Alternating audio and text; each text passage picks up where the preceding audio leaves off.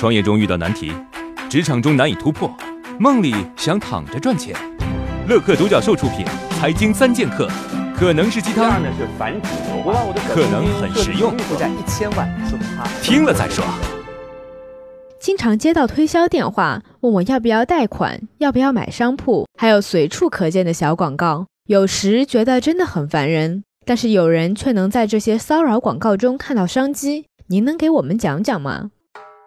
对于那些强行塞在你雨刮器里边的小传单、小广告，你会怎么做？看都不看，直接扔掉，对吧？对于经常给你打电话，然后问你需不需要贷款、需不需要买商铺的这种电话销售，你会怎么做？哎呀，烦死啦，赶紧挂掉！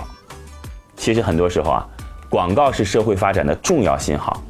有个炒股的朋友在一五年大跌之前成功的出逃，就是因为那段时间他接到很多这种贷款的销售电话广告，每个业务员都鼓励他贷款炒股，而且。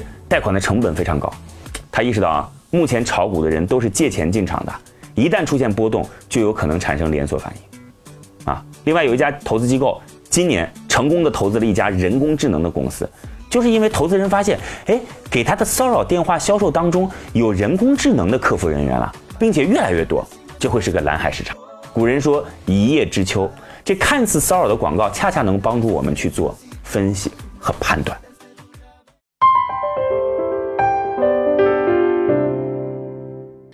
我们采访到的是前阿里铁军校长、车好多副总裁李立恒。车好多旗下包括瓜子二手车和毛豆新车。李立恒是帮马云打下江山的一零年阿里销售老兵，B to B 国际业务从零到一开拓者，业绩从零到十践行者。在月均收入不到八百的年代，曾创下年销售额五十亿的奇迹。最难的一次销售是怎样的？零三年，对这个客户，我前后跟了是有一年多，然后去拜访了有一百多次，承担使用了一年多的时间，是，一百多趟，是，我是给他证明了就是我对待这件事儿的一个态度，就起初他可能以为我跑个几趟，然后他不鸟我，他没有这个需求，可能我就放弃了。整个中国那么多客户，你非要搞我，他说这我也想不通，每一次都来搞我，他说我也在想你这个人到底什么意思。关键是每一次来，我能给他带来一些新的东西，或者每一次来，我们都能产生一些非常好的一些碰撞。我是很认真的，已经超出了所谓的产品销售这样一个概念。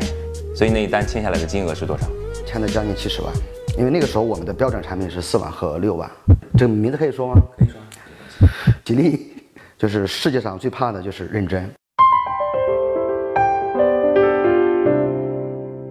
逛街的时候，发现最近市面上出现了针对特殊人群的服装店。我们镇上有一家店，里面的所有衣服都只适合身材比较肥胖的人群。为什么会出现这样的店？这样的经营模式真的能长久下去吗？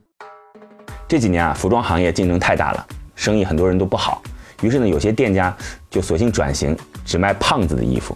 他们调查过啊，说是在中国大陆有将近四亿人超重肥胖。他们就在细节上满足这些胖子，每一款衣服都在加大的基础上还区分了大小号，增加了胖子们的选择。加大之后还有大小号啊。另外呢，推出延伸类的产品，特别长的皮带，特别大的鞋子，特别大的帽子，还有特别大的袜子等等。这些特殊的顾客尽量都会一次全买齐。然后最后呢，不断改进客服的销售话术，因为很多胖子啊，特别是姑娘，可能会因为自己的身材有自卑心理。所以客服的言辞和行为都经过特别严格的培训。比如说啊，在他们这儿，大码会被称为 V 款，加大码会被称为 W 款，两个 V，照顾肥胖人士比较敏感的心。创业四大问题：想创业不知道做什么，合伙人不知道哪里找，钱不够想找投资人，带团队没经验不会管。要解决这四大问题，现在马上下拉手机屏幕，在我的介绍资料里有我的个人微信号，长按复制，添加我为好友。我们在乐客独角兽创业社群为你一一解决这四大问题。